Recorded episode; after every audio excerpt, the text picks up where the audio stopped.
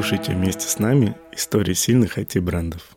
Всем привет, это подкаст «Найти IT». Сегодня основной ведущий нашего подкаста Виктория Кабакова, директор проектов практики HR-маркетинг, наш эксперт развития брендов работодателей на рынке IT. И Артем Гринев, архитектор исследования IT-брендов работодателей в России с нами. Напомню, что наш подкаст нацелен на пропаганду IT-брендов работодателей на рынке э, всея Руси. И сегодня у нас в гостях Михаил Клюев, руководитель команды техпиара «Авито». Всем привет. Здесь очень важно, чтобы вы рассказали про себя, что такое техкоманда пиара Авито, что такое ваша должность, да, как бы чем вы руководите. Вот что это такое для тех людей, которые слышат слова, но многие свое содержание за ними имеют, да?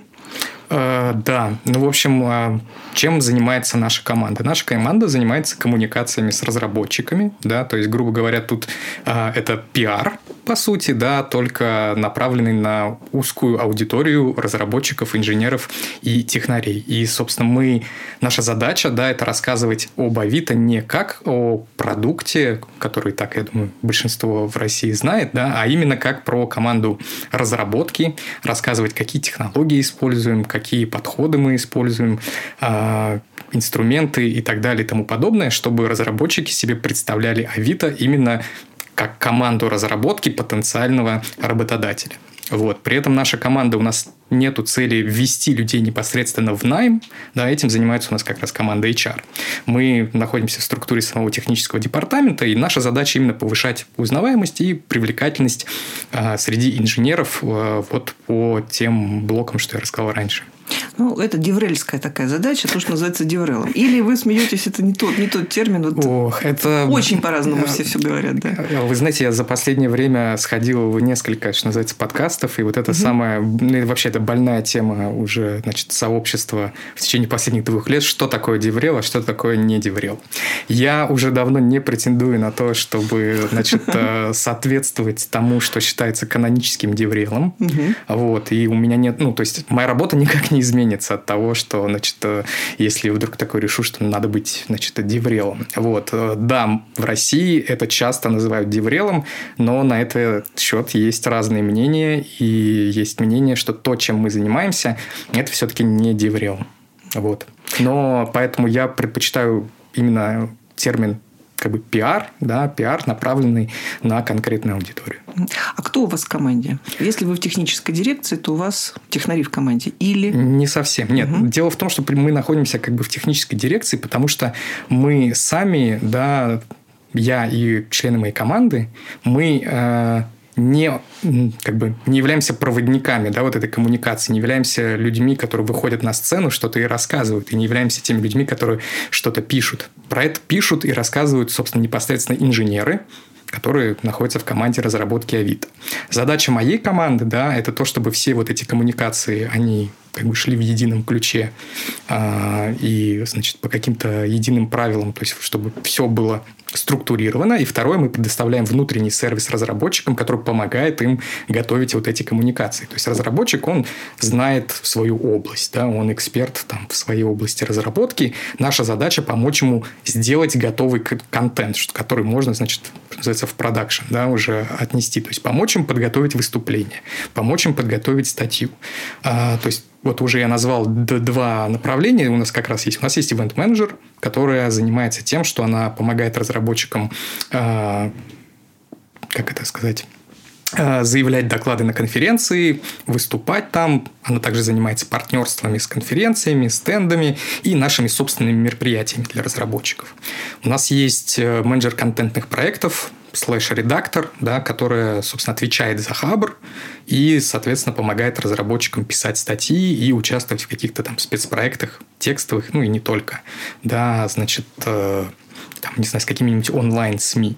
У нас есть э, менеджер по SMM эм эм и дистрибуции, то есть тот контент, что мы делаем, мы его еще стараемся, мы понимаем, что э, ну, мало людей следит вот э, за компаниями прямо так, им не очень это, скажем так, что нужно, поэтому наша задача еще этот контент, что называется, как-то так пропихнуть. Ну, не то, что пропихнуть, я бы сказал, положить на видное место, да, чтобы, значит, наша аудитория это не пропустила. А у нас есть э, менеджер по работе, это у нас называется сейчас, а, ну, грубо говоря, с можно сказать, с инфлюенсерами и со всякими новыми медиа. Это вот, э, грубо говоря, чтобы разработчики ходили общаться в какие-то подкасты, видеоблоги, интеграции с этими блогерами, подкастерами, инфлюенсерами и так далее. Вот. А, у нас недавно в команде появился менеджер видеопроектов, видеопродюсер, потому что раньше у нас, у нас есть канал на YouTube, но на этот канал в основном это была сборка артефактов со всяких э, записей с выступлений, да, именно, то есть это результат работы вот направления ивентов, а нам бы хотелось делать какие-то, грубо говоря, нативные YouTube э, видеопроекты, да, которые будут выходить за эти рамки, а, вот. И э, мы еще, кроме этого, на самом деле, то есть, несмотря на то, что основная наша задача – это всякие внешние коммуникации, да, мы занимаемся также и внутренними коммуникациями э, в рамках инженерного департамента, а, и там основное – это поддержка внутренних сообществ разработчиков э, горизонтальных по функциям. То есть, Авито в какой-то момент перешел на кроссфункциональные команды, да, и, грубо говоря, и особенно вот в пандемию, да, обострилась проблема того, что специалисты в рамках одной и той же функции, например, мобильные разработчики, они вот в своей там команде, в своем Unity сидят ну, один человек, например. И особенно сейчас, когда человек приходит вообще, фактически начинает сразу работать удаленно, он а, знает, что где-то в команде Vita есть еще, не знаю, 50 мобильных разработчиков по его теме, но он с ними плохо знаком, не знает, к кому обратиться, по каким вопросам, не чувствует э, как бы плеча товарищеского в каких-то вопросах, которые волнуют именно его с точки зрения там, его куска разработки. Вот, собственно, мы занимаемся тем, что эту коммуникацию налаживаем, что мы поддерживаем внутренние сообщества, чтобы ребята в рамках функций общались, вот, находили какие-то общие боли, решали их вместе сообща и так далее и тому подобное. Mm-hmm. Вот. Отлично. Про Авито хотела еще уточнить. Вот именно про Авито как про IT-компанию. Про Авито как бренд B2C мы все знаем. Да, там... Он еще и B2B, и, B2B, и, там, и да, C2C. Да.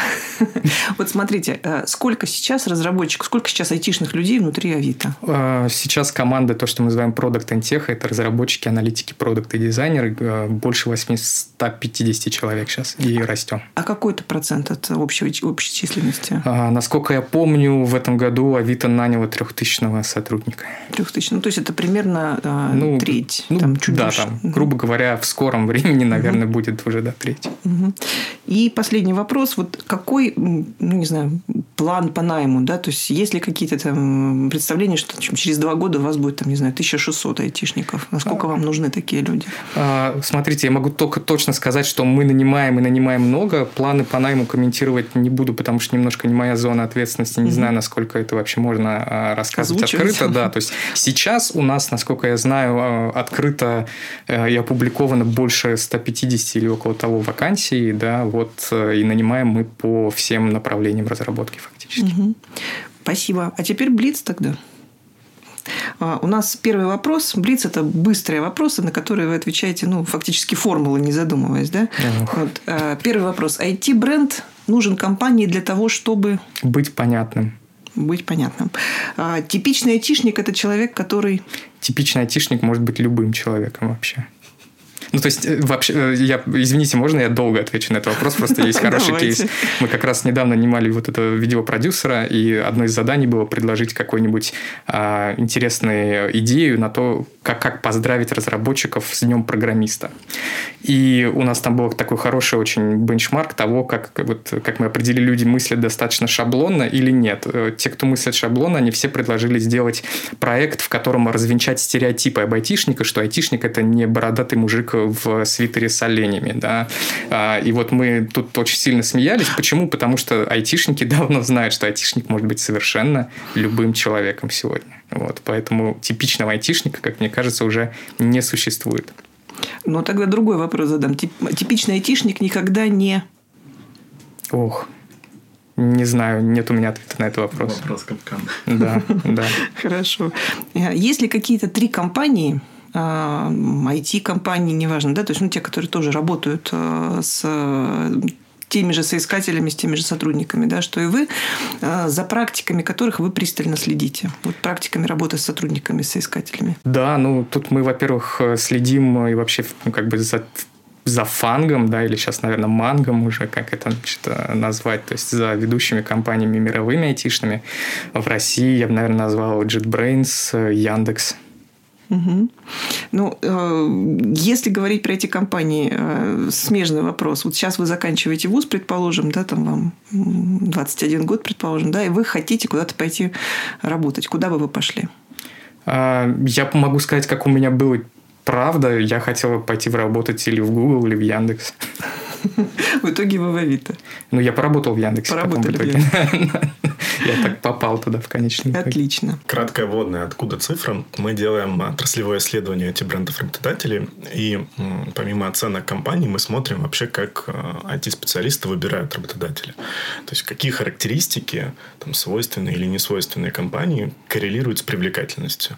Вот если мы видим, что какая-то характеристика прям сильно коррелирует с привлекательностью, то мы считаем, что это вот значимая э, часть, потому что она а, разделяет, дифференцирует работодателей между собой. И вот в этом году у нас э, вот, сильно выросла значимость такого критерия, как э, современные подходы к управлению проектами.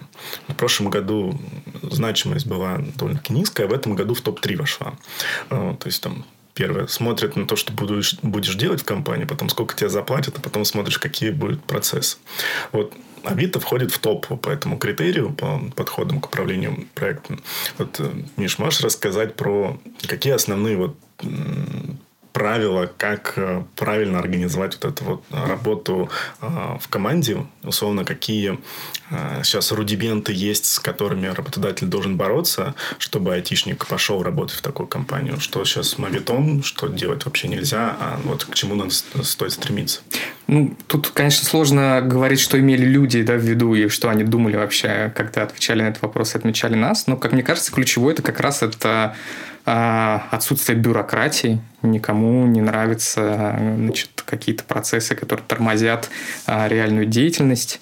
Вот. А, и, скажем так, вот в Авито действительно вот это значит, э, уровень ответственности, свободы в принятии решений, горизонтальность, отсутствие бюрократии, открытость руководства, она действительно очень высокая.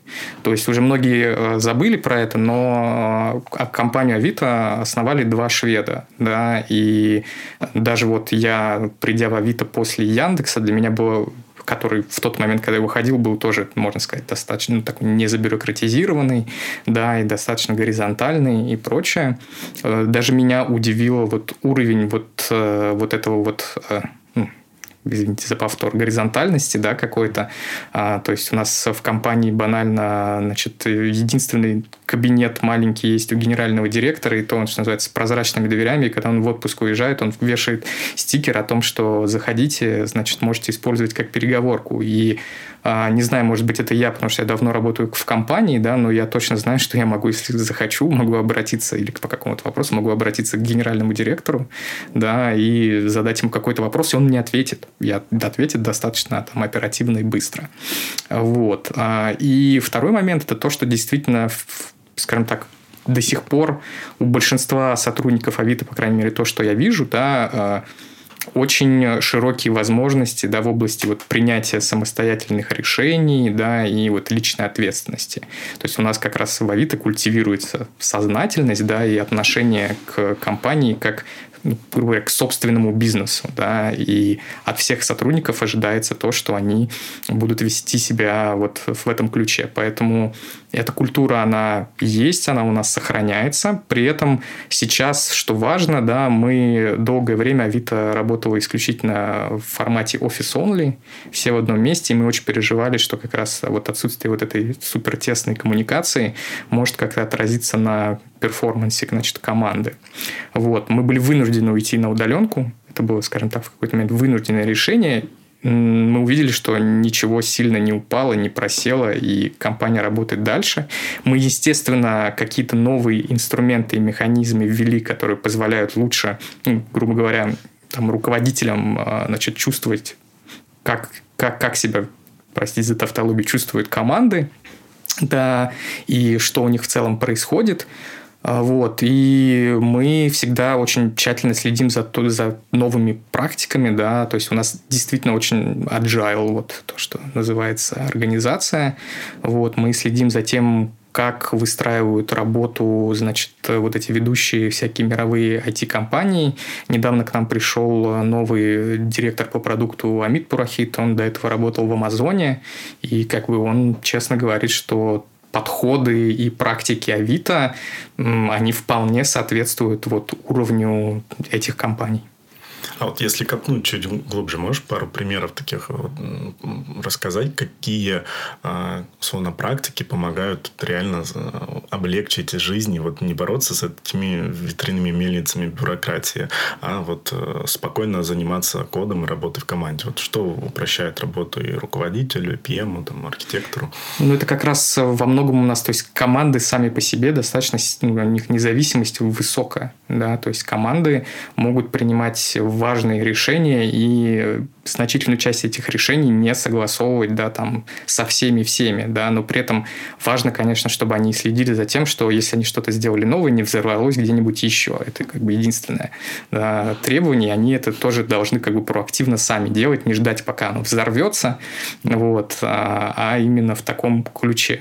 Второй момент, что, ну, честно, то есть, типа, я когда-то работал в такой в компании, наоборот, очень забюрократизированной, и там на каждый значит, чих у нас была какая-нибудь служебная записка там или что-то такое, вот прочее. В Авито я вообще, то есть, типа, очень редко, ну, какие-то такие, то есть, внутренние документы, да, это чаще всего там в базе знаний какое-то описание документ, э, нас не заставляют под, под роспись, значит, там с ним ознакомливаться и прочее, и какие-то вот такие генерить внутреннюю, внутреннюю вот эту волокиту. Вот. А, а так мы вообще, то есть практики наши именно с точки зрения разработки и управленческие у нас на гитхабе, а, помимо каких-то open source проектов, есть проект, который называется Playbook, и мы там э, выкладываем как раз э, какие-то описания вот инженерных э, именно а, практик того, как у нас, не знаю, там устроена линейка, значит, ожиданий от инженеров, а, как мы работаем, не знаю, с инцидентами, и так далее и тому подобное. И этот проект, он самый популярный у нас на гитхабе, его больше всего людей, значит, там звездочки оставили, его чаще всего форкают, и очень много коллег, по крайней мере, в России за ним следят, а, и как бы высоко оценивают то, что мы там делаем. Это буквально, не знаю, описание алгоритмов действия, да? То есть это вот как мы взаимодействуем между собой? А, нет, скорее нет. Ну, то есть там опять же, то есть э, простой пример. То есть есть у нас э, ожидания от э, уровней разработчиков, да, в которых как раз прописаны вещи, которые не, не, не столько инженерные, да, сколько вот какие-то поведенческие, да. И... Это интереснее всего, конечно, да, да, как да. их прописать. Ну, банально, да, что, значит, э, не знаю, не надо жаловаться, что что-то не получилось, потому что кто-то другой виноват, да, а, значит, надо понять, а где ты, может быть, что-то заранее не учел, да, если ты отвечаешь за этот там проект и, и так далее и тому подобное. То есть, ну, тут надо лучше посмотреть, значит, своими а, глазами. Вот, есть всякие, в принципе, модели, да, то есть у нас есть Team Maturity Model, это уровень зрелости команд, да, соответственно, вот именно так мы смотрим, а, а вот на, как, на каком уровне сейчас находится команда, что ей нужно делать, чтобы соответствовать какому-то вот такому среднему бенчмарку по компании, да, как-то так. Это какая-то модель, в которой заложено вот это вот ну, представление о зрелости, условно да, говоря. Да. И команду замеряют. По сути, да. Ну, точнее, ну, я, я так скажу, команда сама, сама себя, себя замеряет, замеряет угу. да, и, соответственно, уже дальше а, они могут там с руководителями более высокого уровня обсудить, а, что как делать? им, да, как угу. им идти дальше, какие направления в первую очередь, что нужно в первую очередь, не знаю, чинить или делать лучше, вот, чтобы, значит, по этому показателю, по, по модели быть в числе, значит, команд. Безумно интересно. Вот смотрите, у меня два вопроса прям вытекают из ваших слов.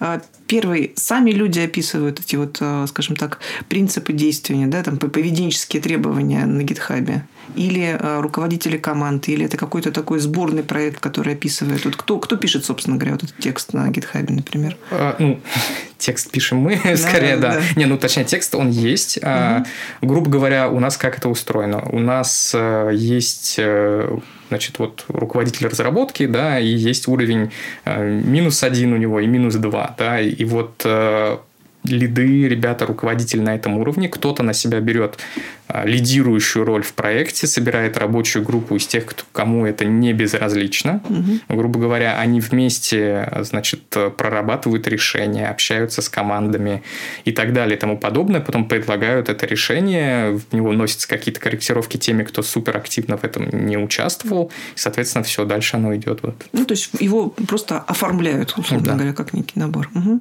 И второй момент тоже ужасно мне понравилась, это модель зрелости. Да? Можете пример какой-то привести? Вот э, что, например, какой критерий э, используется для замера зрелости? Ну, если ну, я скорее блоки, пару блоков назову. Ну, то да, есть, например, да. это, грубо говоря, блок, связанный с тестированием, например, продукта, угу. да, как там, значит, э, продукт, насколько он вообще хорошо покрыт тестами и так далее и тому подобное. Это ну, связь с надежностью, да, прямая. Угу, угу. Безопасность, например, насколько команда безопасно пишет код и вообще их решения, насколько они с точки зрения безопасности хорошо работают, потому что не, у нас не во всех командах э, есть специалист по безопасности, да, например. Вот. И такие есть там, э, как бы есть блоки, что называется, и, значит, и по бэку, и по фронту, и так далее, и тому подобное. Ну, то есть фактически требования к продукту соответствуют, не соответствуют, требования к их э, действиям, которые они совершают для того, чтобы продукт был надежен. Да, да. Угу. Я тут, наверное, минутку пиара. Просто модель зрелости коллеги из Авито подробно на Хабре описали. Угу. И там с огромным количеством ссылок. Слушай, примеров, почитай, мне прямо Мы выложили прямо таблицу, то есть там есть таблица того, как, какие критерии мы используем конкретно. Ее можно просто себе скопипастить и начать с нее. Мы тоже, как бы, мы тут не скрываем, мы взяли за основу модель зрелости Spotify, вот, ее подтюнили под себя и вот предлагаем всем, кому интересно посмотреть ее. И если есть какие-то... То есть у нас тоже был такой момент, когда мы это выложили, мы, нам тоже было интересно получить фидбэк от других компаний, да, других специалистов о том, что они вообще они думают и что в ней можно сделать лучше. У меня вопрос в другую немножко сторону. Был 21 э, год. Э, чем наиболее гордитесь? Вот что для вас является таким предметом гордости в вашей работе, в работе вашей команды за этот год прошедший? Что удалось? Э, ну, первое, это то, что действительно Авито очень быстро растет как бизнес и как команда, а значит, значит мы делаем что-то правильно, да, значит, это первое. А, и, соответственно, при таком большом росте команды все равно сохраняется хорошая управляемость и культура вот эта авитовская. Это, мне кажется, вот если брать достижения команды, да, ну, то есть э, бизнес работает хорошо, да. А второе, что у нас, э, скажем так, э, мы если там, не знаю, несколько лет назад в основном все равно ключевой какой-то показатель бизнесовый для нас был это выручка, да, и всякие финансовые показатели, то в этом году и вот уже начиная там с прошлого года на первое место мы действительно ставим метрики, которые говорят о счастье пользователя, и мы хотим делать пользователей счастливее, и в этом направлении уже в этом году сильно продвинулись, при том, что как бы пандемия, она обострила многие проблемы, мошенничество, вот это все, вот, и мы с этим а, активно боремся, и тут добились уже а, хороших результатов. С точки зрения моей команды это как раз, а, скажем так, мы э, находимся в ситуации, когда мы не можем использовать офлайн инструменты. Мы, в отличие от... Э, то есть, насколько я знаю, там немного команд, у которых сохранился вот внутренний блокер на участие там в офлайн конференциях на проведение своих событий. Как раз там мы JetBrains по-моему. вот. А, и при этом мы, тем не менее, вроде хорошо продолжаем а, значит, всю эту историю а, с коммуникациями с разработчиками, адаптировались э, к этому, адаптировались к тому, что вот происходит очень быстро все тут меняется, эти конференции как-то там проходят, их переносят и тому подобное. Вот. И это, конечно, то есть ивент-менеджер наша Аня Равинская, ей вообще не подзавидуешь последние пару лет. Она как раз пришла в Авито, такая успела немного много поделать офлайна, и это ее специализация, то, что она любит, да, и тут ей резко пришлось, по сути, менять э, фокус своей деятельности, учиться новым всяким вещам, собственно, то есть, типа, она там, грубо говоря, уже продюсер как раз онлайн мероприятий и, и, и видеопродюсер, и она делает сейчас уже всякие онлайн-проекты, которые, грубо говоря, являются потом нашими онлайн-стендами и так далее и тому подобное. Вот. И в этом году нашей команде вообще на самом деле 5 лет. И мы в честь этого в апреле выпустили документальный фильм про, значит, э, команду, ну, он вообще скорее про Авито, да, но, значит, чуть, наверное, больше все-таки, да, вот про команду разработки, про то, что можно сказать, Product and Tech. И это вообще тяжело очень делать э, какой-то ну, вот такой контент, да, от имени компании, да, было бы намного проще, если бы, не знаю, кто-то захотел сделать, да, документальный фильм про Авито, то есть, не знаю, вот пример есть вот эта история Рунета, да, которая была такая серия, супер, значит, э, классная, ее все посмотрели, всем понравилось, но при этом как раз Авито туда не попало. То есть, э, те годы, когда Авито начало появилось и начало развиваться, там в этом фильме оно такое все в политику как-то ушло, про то, что, значит, государство начало закручивать гайки в, в интернете. Вот, поэтому нам хотелось сделать вот что-то, чтобы что, что-то такое же вот и интересное, и оно не получилось, получился классный фильм, но не получился приторным, что самое важное, да, он, а, мы туда позвали как бы там и бывших коллег а, и так далее, и он такой, как мне кажется, действительно очень честный и очень хорошо показывает о том, что вообще такое Авито, что такое команда разработки и продукт Авито. Спасибо. А что помогает вам лично, там, вашим коллегам, как вы видите, да, оставаться на плаву? Вот такой есть эмоциональное выгорание, да, вот что против него срабатывает? Таблетка есть какая-то специальная? Ой, Практика. это сложный вопрос. Да, команда вообще наша, и команда техпиара, вот выгорание это такое у нас типа серьезный, серьезная проблема. Особенно эта проблема, учитывая то, что все специалисты в моей команде, они как раз не айтишники. И э, у меня, например, как, ну, у меня не такая уж огромная команда, не так много людей увольнялось, да, но основная причина увольнения, самая частая, которая была, это то, что люди устали от технического контента, потому что они сами в нем глубоко не разбираются. То есть сложно, сложно помогать людям делать статьи, сложно помогать людям делать доклады, когда ты сам не можешь э, сильно погрузиться в это все, да, тебе нужно, ну, понятное дело, есть куча всяких способов валидации, да, и проверки, которые через специалистов таких же, да, делается, привлекая их. Но все равно тяжело, тяжело с этим работать. Плюс, естественно, а, хочется людям, которые работают в коммуникации, хочется делать что-то такое, что увидят все, да, и что можно показать, не знаю, своей бабушке, да, и она скажет, о, вот ты классную штуку сделал. А так ты такой, ну вот, бабушка, я помогла выпустить там энное количество десятки статей на Хабре. Что? Ну, как бы непонятно. А как с этим бороться? Ну, как мне кажется, тут как раз э, ну, самое простое это в целом а, следить за собой, сознательно относиться к работе, э, все-таки успевать отдыхать, переключаться. И вот это все. То есть я всячески в команде стараюсь э, э, коллег тоже не, значит, как это сказать? не сжигать их, да, значит, и стараться следить за их эмоциональным состоянием. Вовремя их надо отправлять в отпуск, вовремя поддерживать, да, и все время им напоминать про то, что то, чем мы занимаемся, это все-таки скорее марафон, а не спринт. Да, и важно силы копить и их э, вот следить за своим состоянием. Про марафон интересно. У марафона есть циклы определенные, да, то есть это длинный забег, поэтому есть цикл, ты набираешь скорость, есть э, некий такой плата, когда ты бежишь, есть история, при которой ты начинаешь набирать снова скорость. Она как-то по году, по годовому вот циклу раскладывается у вас такая история, что вот сейчас мы выдыхаем, не знаю, там январь у нас пустой месяц. И, а, ну, ну, условно. Ну, если брать коммуникации с разработчиками, да, то там сезонность присутствует, то есть угу. она там определяется сезоном конференции, грубо говоря. То есть, типа, если раньше была брать традиционные, точнее, до, до пандемийные, да, вот эти, значит, а, то естественно, там вот весна и осень – это вот такие моменты, когда, да, надо, значит, резко набрать скорость и, соответственно, чуть активнее себя, себя вести. А летом, в начале года, значит, большинство людей вообще как бы не до этого, да, и там можно немножечко, а, что называется... Выдохнуть. Да, немножечко выдохнуть и, значит, э, полегче полегче, чтобы было.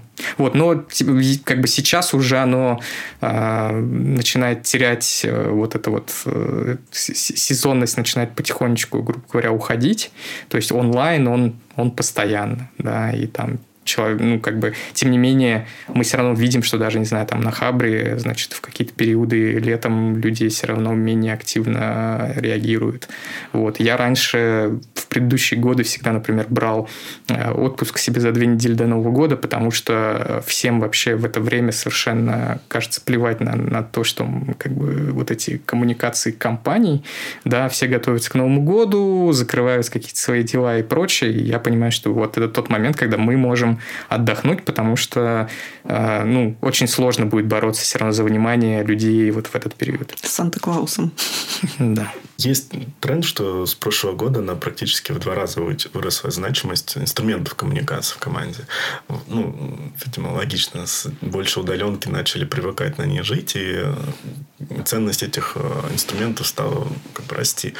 Вопрос, а вот какие основные тренды? То есть, вот как тебе кажется, обязательно надо быть здесь, здесь, здесь и пользоваться таким инструментом или нет таких каких-то, не знаю, правил, кому как удобно, нравится общаться там голубиной почтой, общаемся голубиной почтой? А, ну, тут есть важный момент, да, что пока что мы не видим, чтобы был какой-то инструмент, да, онлайновый, который бы смог заменить живую коммуникацию, к сожалению, да, то есть э, и это проблема действительно большая, да, что когда люди не могут собираться, и когда они только друг другу, значит, э, по зуму видят, то это, значит, э, как-то, значит, все усложняет. При этом э, было хороший, хороший, я забыл, блин, где статья, а, там рассказывать как раз про то, про то, что люди, значит, э, вот пользуясь, например, Zoom, да, они начали уставать в несколько раз больше от встреч, а, потому что э, все равно вот это постоянное на тебя, значит, люди смотрят и, и, и прочее, прочее, но как-то на встречах живых оно проще, оказывается, как-то воспринимается, вот, и живых встреч обычно, значит, поменьше было, а сейчас все, значит, созваниваются бесконечно. И тут, а, как мне кажется, важно вот это, то есть а, многие люди про это тоже пишут и говорят, важно вот какие-то правила выработать, возможно, новые, да, именно в отношении инструментов коммуникации, чтобы вот от них не, не, не, не сгореть а, активно, да, вот, как-то так. Плотность информационного потока выросла, да. и он стал какой-то такой красивое слово омниканальность, да, когда из каждого утюга вот описывается. Вот, мне кажется, что это две основные такие причины выгорания. Слишком много и, и слишком отовсюду. Да, да. Ну вот мы поэтому, да, у нас даже в Авито появилось у нас недавно, значит, такое было небольшое обновление, дополнение ценностей. Вот, и у нас появилась ценность, что, значит, меньше встреч, э, и когда, если ты понимаешь, что ты на этой встрече не обязательный участник, и у тебя есть что-то, что ты можешь сделать делать, что будет полезнее для компании в это время, откажись от этой встречи и займись делом спокойно. По поводу коммуникации, это вообще моя любимая тема. А было ли что-то, какие-то попытки да, там, в 2020-2021 году а, вот ну, имитировать, компенсировать живое общение, там, не знаю, там рассказывают про зум-вечеринки, там рассказывают про Новый год онлайн, который там компании проводили, там рассказывают про то, что там есть там... Э, Гендерные пьяные вечеринки. Гендерные пьяные вечеринки, Артем подсказывает, да, что-то такое было у вас? Вот что? А, было, и оно даже и есть, но, конечно, оно не вызывает э, тех же эмоций и ощущений, как живое общение. Тут я могу сказать по конференциям, да, то есть там э, было много попыток, вот там, не знаю, спейшл чаты всякие появились mm-hmm. и прочее, то есть типа пойти дальше, чем просто видеоконференция. И кажется, все это закончилось провалом.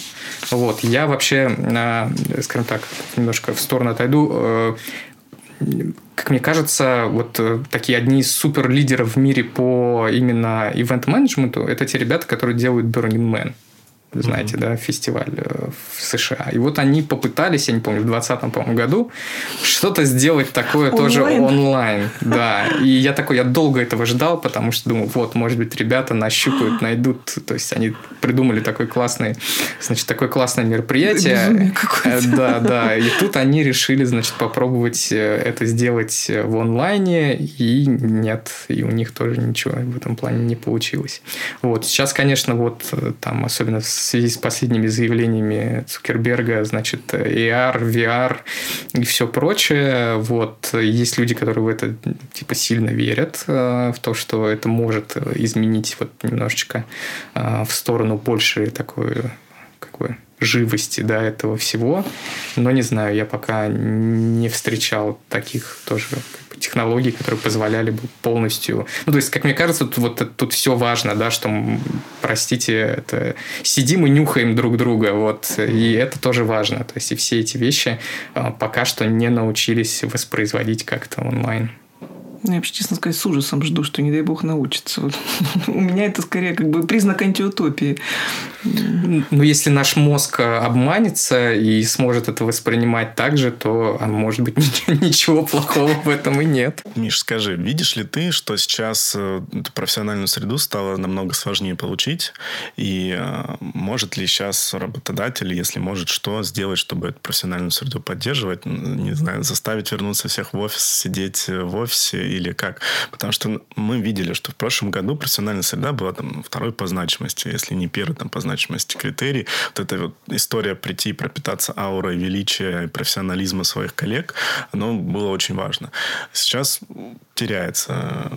Потому что работодатели не могут обеспечить или потому что все, не знаю, всему научились? А, ну, я правильно понимаю, что профессиональная среда – это нахождение просто, значит, с коллегами, да, которые, значит, у которых которых можно учиться что-то, значит, и да, вот да. как-то развиваться.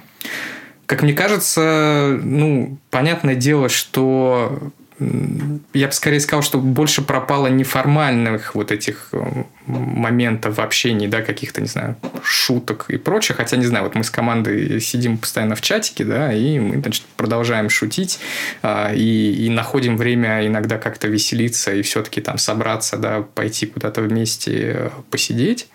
Вот. А, да, конечно, это стало сложнее все, да, но с точки зрения, то есть профессиональная среда, как мне кажется, она все равно больше выражается в том, как вы взаимодействуете в рабочих каких-то моментах, процессах и прочее. И ну, все равно приходится что-то обсуждать с коллегами, да, и, и так далее и тому подобное. И вот, ну, за счет этого развиваться и получать какую-то там, не знаю, обратную связь и какие-то получать инсайты от коллег, оно, как мне кажется, все равно можно. Вот. А, экологичное отношение руководителя с подчиненными, но тут как раз это вот тоже про то, что руководитель должен следить о том, что он, ну, соблюдает какие-то границы, да, и эти границы помогает соблюдать другим коллегам. Банально, да, то, что сейчас э, вот это сложно, да, остановиться бывает работать, да, ты сидишь, ну, как бы ты встал с утра, и вот я встал с утра, сел на свое рабочее вот это кресло, и сижу, сижу, сижу, как бы в нем работаю, работаю, и вот уже как бы 8 часов, э, там, когда обычно я заканчиваю, прошло, но как-то вот еще тут можно что-то поделать, и в целом, что же я сижу тут, как бы прочее, и вот сидишь, и уже 9 часов, уже 10 часов, а кто-то еще там тоже такой же, как я, засиделся, ему, ну, как бы, э, чтобы не забыть, ты что-то пишешь еще кому-то в чатик, человек, естественно, триггерится на это, значит, особенно если твой подчиненный, он такой, ну, ответить начальнику, это же хорошо, особенно поздно там прочее, то есть вот надо тут, тут такие моменты следить и иногда э, вот эти границы соблюдать, что да, ты хочешь что-то написать человеку, чтобы не забыть это, запиши себе, напиши завтра об этом, да. А, посмотри, что как бы если твои э, члены твоей команды активно там в 9-10 вечера продолжают переписываться в чатике на рабочие темы, значит, надо, что называется, их вы... пресечь. Да, выгнать и это. То есть, не знаю, вплоть до того, что, не знаю, выгнать человека из рабочего чата, пока он в отпуске. Вот как- как-то так. То есть, и вот тут это все равно нужно, ну, нужно, нужно делать. Раньше просто вы такие ушли с работы, и вот как-то оно это само, само собой разумеется, что значит, общение прекратилось. А сейчас это очень надо контролировать это. Есть такой нейропсихический механизм, да, как бы э, проход через дверь. То есть э, дверь является таким э, триггером на забывание. Вот тогда бывает там, что объясняет, почему человек, когда идет из одной комнаты в другую, забывает, зачем он шел. Да? То есть вот этот проход, он как бы э, для человека обнуляет некоторое его состояние, которое было перед этим. Поэтому во многих там практиках, и шаманских в том числе, используются всякие разные переходы и проходы. Я к тому, что когда ты закрываешь за собой дверь на работу, это физически тебя отсекает от потока, а здесь этого нет, конечно. Да, да, поэтому важно тоже то есть, следить за тем, то есть сейчас очень много людей отправили на там, удаленку, да, и у многих из этих людей на самом деле дома нету нормальных условий для того, чтобы себе сделать вот рабочее место, да, там, не знаю, кабинет в котором, да, есть дверь, ты из нее вышел, и ты не на работе, все. Ты, ты как бы вот... У меня как раз тоже вот с этим, да, есть проблемы, что у меня как бы работа – это вот, это основное помещение, в котором я дома нахожусь все равно. Вот поэтому, да, иногда вот такой зарабатываешься немножечко. У нас еще один вопрос есть, точнее, у меня э, мой любимый. А какие, не знаю, книги, фильмы, не по, не по специальности вообще в целом, да, какие-то, не знаю, теории, майндсеты какие-то являются источником вдохновения. Вот что там, мозг очищает, настраивает на работу, на энергию, там, я не знаю, что дает? Ну, я, я такой вопрос, кстати, задаю э, когда сам ищу сотрудников, всегда задаю вопрос, какие книги и фильмы повлияли на вас сильно. Mm-hmm. А, на самом деле, вот э, твой вопрос, да, кажется, что тут важна новизна все-таки какая-то, да, то есть, чтобы появлялись новые книги и фильмы, которые тебя вдохновляют, потому что а, что-то вот такое, типа, пересматривать без конца, да, это сложно и не всегда работают. Если брать меня, то а, у меня есть, как бы, мой любимый фильм – это «Достучаться до небес». Вот он э, про то, что не надо забывать, что жизнь это вот здесь и сейчас, это, это этот момент, не надо думать, откладывать что-то там постоянно на завтра, да, а надо вот, надо жить. Вот. А книги я очень люблю антиутопии, как раз разные всяких Орвеллов, не знаю, Замятиных и прочее. Вот это то, что я люблю, иногда перечитываю. А, еще, чтобы расслабиться, как раз отвлечься, я очень люблю братьев Стругацких. Вот прям можно брать любую книгу практически и вот сел и читаешь. Я важно, я как раз я такой тут немножечко отщепенец в этом плане, я очень не люблю бизнес-литературу, честно признаюсь. Вот, то есть я очень редко, когда что-то вот покупаю и читаю из серии значит, там, не знаю, Мад Иванов, Фербер, Альпина, только если прямо мне вот очень, очень много, не знаю, а, не знаю, коллег, знакомых посоветовали, да, то есть там, а, не знаю, вот Насим Талеб, да, мне действительно очень понравился. Хотя ну, он, он тоже вот про это на самом деле, что типа ты можешь сколько угодно там планировать и считать, что ты понимаешь, почему что-то произошло, вот, а на самом деле оно произошло, потому что вот произошло, как бы, и твое Просто вли... выплыл. Да, да, и твое влияние на это, оно на самом деле как бы супер-супер минимальное. Вот, из последнего, что я такое прочитал, это вот последнюю Ильяхова книгу, вот, тоже хорошая. Угу. Миш, вот по поводу всяких там действительно майнсетов, практики, не знаю, теорий, которые применяют, а что-то из э, вот, как сказать, из действительно концепции из бизнес-литературы, что-то было применено тобой в э, твоей работе? Да. Э, вообще, в свое время я прочитал, недавно задавали этот вопрос, поэтому проще ответить. Готов. Да, да. Значит, когда-то давно, уже много, много лет назад, около десятка, прочитал теорию спиральной динамики, так называется, спиральная динамика, и она, я ее, то есть, очень, очень люблю, и, то есть, всегда вот это, как это такое, немножечко, это, наверное, неправильно тоже, но так на людей примеряю ее, да, и такой, а, ну, это человек красный, вот, поэтому, ну, в целом все понятно. А, я тут могу, там, не знаю, со своей колокольни сколько угодно какие-то, значит, и с моими ценностями ему что-то доказывать, но я ему не докажу, и нужно как-то, значит, по-другому, аккуратнее. А ты оранжевый или зеленый? Ну, не кажется, что я зеленый, вот, но это не доказано, вот. Да, вот. А, и а, еще очень люблю она на русском называется книга «Как изменить все, что угодно», а на английском она называется «Инфлюенсер».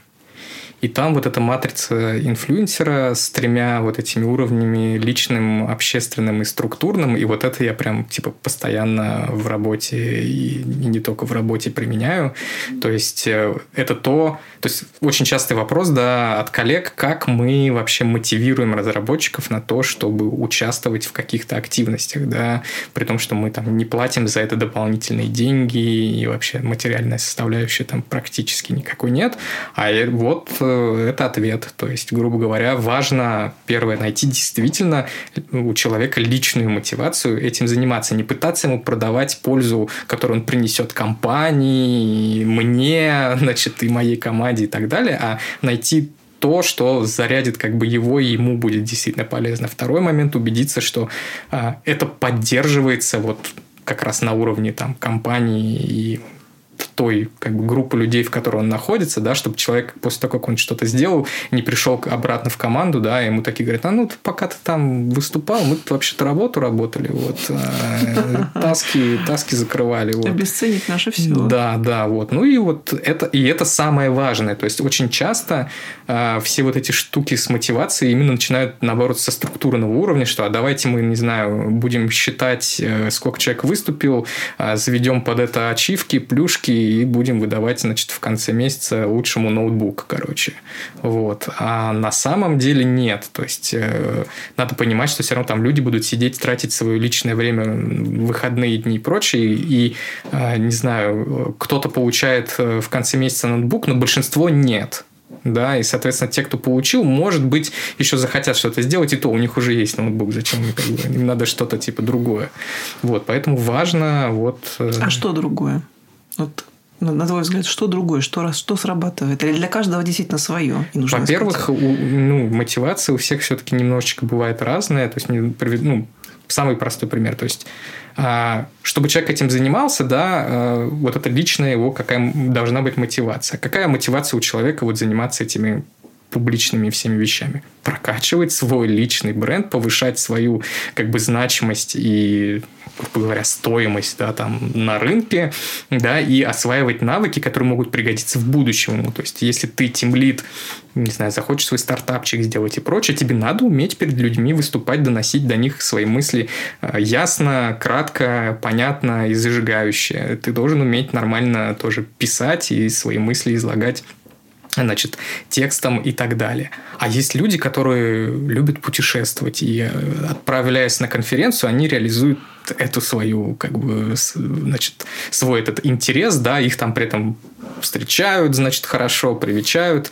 То есть у нас прям целое есть такой, как бы, кластер э, спикеров, которые speak and travel, что называется. Вот.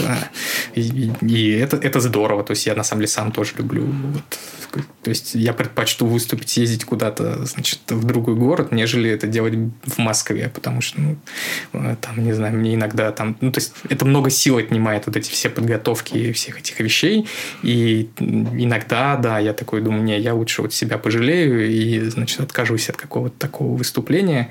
А вот тут, ну, у меня есть повод куда-то съездить, что-то посмотреть, познакомиться с новыми людьми. И вот.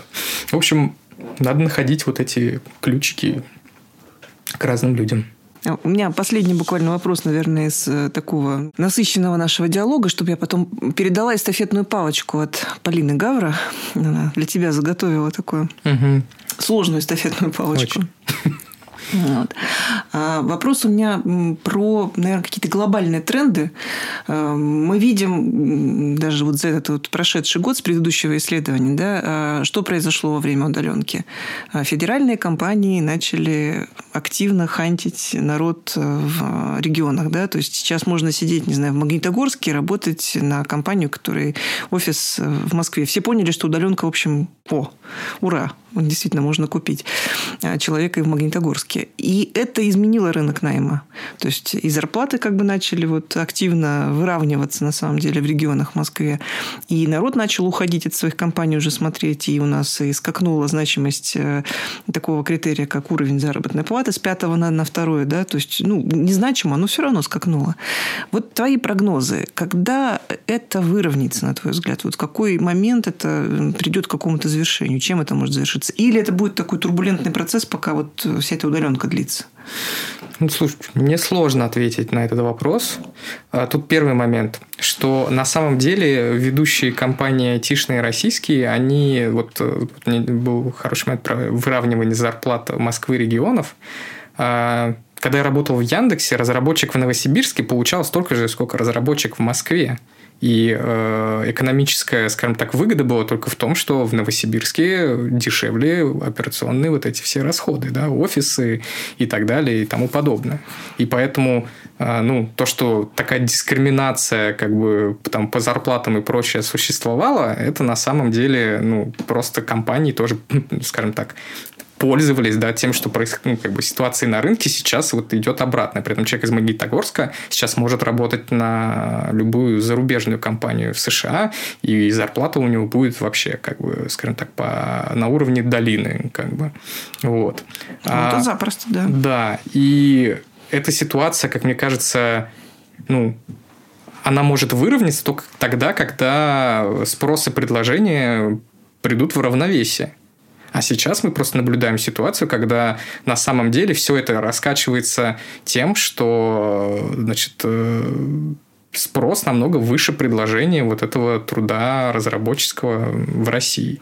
То есть, грубо говоря, вот мы там ездили в этом году в Иннополис, и у них там вот статистика своя, что типа э, сейчас там в России требуется полтора миллиона, значит, вот этих там инженеров, э, разработчиков, айтишников, не знаю. А их там по самым оптимистичным оценкам 1500.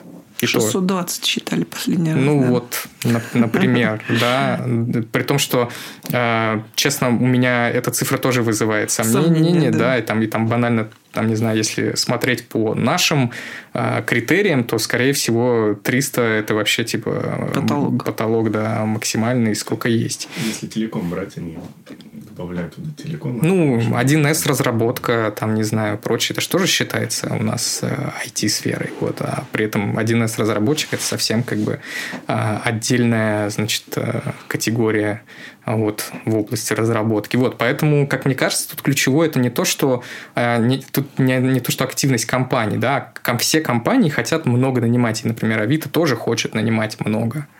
А, просто это стало действительно очень сложно, потому что а, вот спрос и предложение не соответствуют друг другу. Но это рынок соискателя, очевидно, где он диктует свои правила. Да. А да. вот, ну, не знаю, опять-таки, это вброс на будущее. А что с этим делать? То есть, не знаю, активно переподготавливать народ там какой-то, или там, не знаю, просто всех детей в школу, из школ повально отдавать после 10 класса, 11 класса ну, на. IT-специальности. Что делать-то? Тут вопрос, кому делать. Кому? Да, да и кому? Вот, кому, да. да. То есть, грубо говоря, говоря, тут, да, сейчас видно, что, скажем так, вот эти около государственные, да, и государственные компании, значит, э, тоже у них запросы огромные в этом плане. Ну, надо... Они могут, кажется, да, и должны влиять тогда на систему образования в России. Потому Если что, вам надо, вы и делаете условно.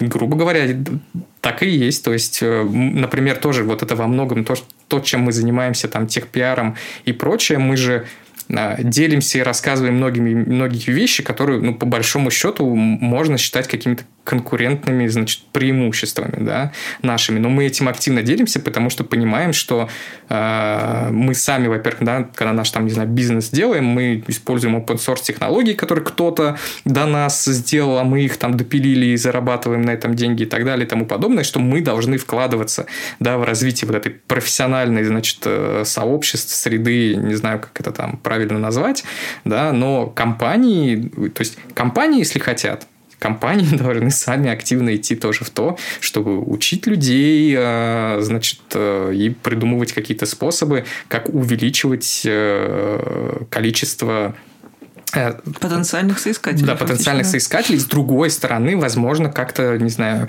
а, изменять тоже свои процессы, чтобы а, порог э, вот этой как бы входа снизить, а может быть, развивать технологии, не знаю, нейросети, которые научатся писать код за людей, да, вот тоже как бы выход а, другой есть, что можно попробовать это решить технологически, да, и сейчас уже вроде вот есть всякие штуки, которые, по крайней мере, помогают разработчикам дописывать код, как бы, и, и, и предлагать им какие-то, значит, тут, э, ну, ты, короче, частично работу, да, на себя эту брать.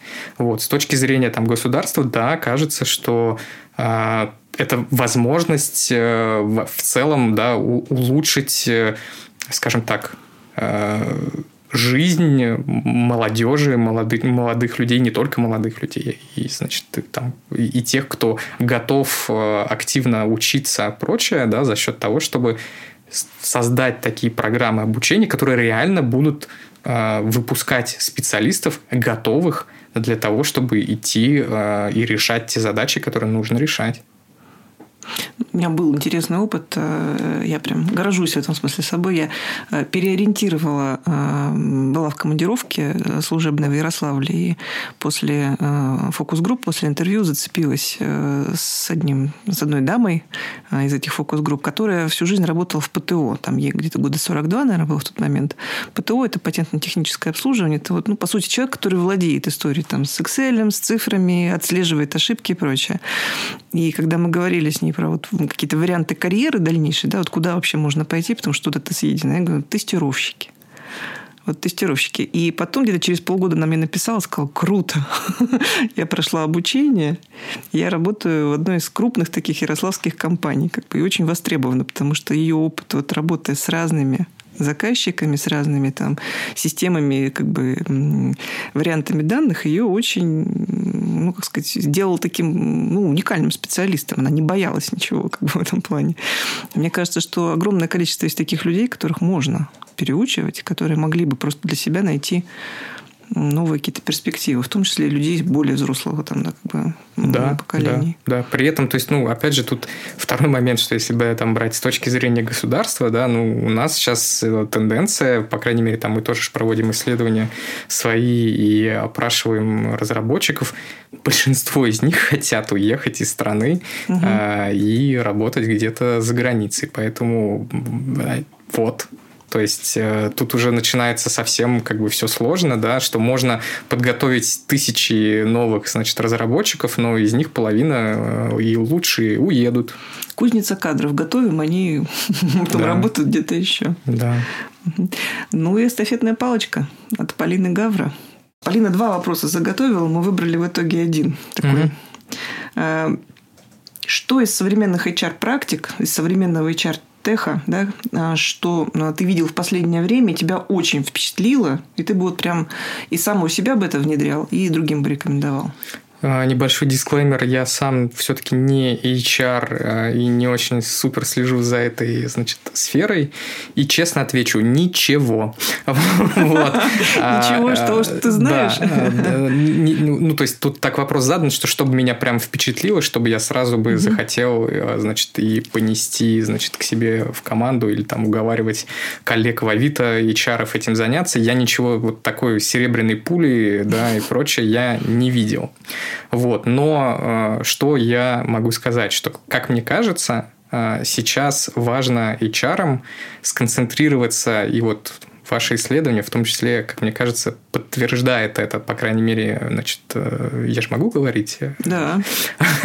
Там, значит, первое место с большим преимуществом, значит, занимает компания JetBrains, и на самом деле у них они не столько рассказывают о себе, какие они хорошие, сколько они делают, что, что у них хорошо. То есть тут важно, что надо быть, да, а не казаться. И, соответственно, тут важно HR а, активнее, ну, знаете, таким быть а, больше чуть маркетологами, да, изучать свою целевую аудиторию, да, и активно влиять, пытаться, по крайней мере, на процессы, подходы в компании, чтобы делать ее действительно более привлекательной для соискателей. Мы вчера уже с коллегами как раз по своей команде смеялись. Там, значит, э, уже некоторые работодатели устраивают прям фестивали такие найма, где, значит, там выступления, значит, э, ведущих, э, значит, этих руководителей, можно там стенды команд и все такое прочее, мы уже таки пошли дальше, думаем, ну, надо делать такой, типа, HR-рейв, как бы ты, значит, там со своим э, руководителем в мутаборе, не знаю, вы выпиваете, танцуете вместе и прочее, а можно, не знаю, там, ярмарку организовать, вот, ну, то есть, тут уже уходит в сферу такую, что э, все пытаются вот этих соискателей впечатлить, продать э, компанию и так далее и тому подобное. При этом есть компании, которые супер активно этим не занимаются, но люди хотят там работать, потому что знают, что там как бы хорошо и все ну, нормально делай, нормально будет вот это про вот это. Мне кажется, что, как сказать, рейв-пати, она может включить обратный ход. То есть, если так все красиво подают, вот как бы обычно, если столько времени и сил тратится на упаковку, а вдруг там содержание начинает прихрамывать? Нет, ну тут как раз ключевое это то, что это взаимодействие. То есть э, сделать так, чтобы ты вот узнал э, потенциальных своих коллег вот со всех уже сторон, как бы и понял, что о, это классные ребята, я с ними, если я могу с ними тусить, э, вообще это и получать удовольствие от этого, значит работать уже, наверное, да, мы тоже сможем. Ну и напоследок твоя эстафетная палочка. У нас еще будут гости, еще будут спикеры. Ну вот мне как раз скорее интересна, конечно, история с брендом, да, и вот, э, скажем так, э, мы сами проводим исследования, следим за публичными исследованиями, как то, что делаете вы, и значит, смотрим много разных. И все они, конечно, позволяют нам как-то картинку какую-то получить, да, и отследить то, а что, ну, как бы то, что мы делаем, как оно, значит, влияет на восприятие и как оно влияет на вот этот бренд. А, но нету пока еще ни одного, я не знаю, по крайней мере, инструмента, который можно было бы сказать, да, вот это сто процентов отражает то, значит, пользу да, от вашей работы и, значит, ваш прогресс в этом плане. Есть ли какие-то еще вот инструменты, помимо исследований, которые эту картину могут сделать более четкой и помочь вам э, восприятие, да, замерить того, как к вам относятся, не знаю, разработчики хотя бы в России. Как То есть так. чем мерите? Да. Еще, чем да. еще как, мерите? Как, как, как измерять? То есть мы, например, в этом году уже решили даже провести качественные исследования. Вот, э, то есть в количественные мы много играли и играем, а вот сейчас мы сейчас качественные попробуем, но все равно есть ощущение, что мы все равно ну, вот, не, не, не нащупаем вот эту вот э, реальность а, объективную. Ну это вот опять такие серии. Делайте, и, и оно будет, да? То есть mm-hmm. тут все равно как бы есть зазор, как бы какой-то ты ты, его не покроешь. Нет волшебной какой-то вот пилюли, которая бы сказала, делай так. Делаешь, ошибаешься, исправляешь, делаешь, оно как-то реализуется. Спасибо, Михаил, огромное. На самом деле, я понимаю иногда, что я увлекаюсь, но ужасно интересно слушать вот эту внутреннюю историю от компании, как действительно компания делает а что-то для сотрудников, и б действительно коммуницирует с внешними людьми, потому что правильно про себя рассказать очень важно. Те, кто не умеет про себя рассказывать, они проигрывают. Те, кто про себя только рассказывает, тоже проигрывают. Тут какая грань должна быть, это, конечно, по сути, это и есть содержание наших подкастов. Спасибо огромное. Спасибо вам. Спасибо. Всем до встречи. Это был подкаст «Найти IT». Обязательно подписывайтесь на наш подкаст, делитесь с друзьями, коллегами нашим подкастом. Если у вас есть интересные вопросы, пишите нам на почту it-brandsobakakpsi.ru. Мы постараемся ответить на эти вопросы нашей команды или зададим их экспертам. Всем пока!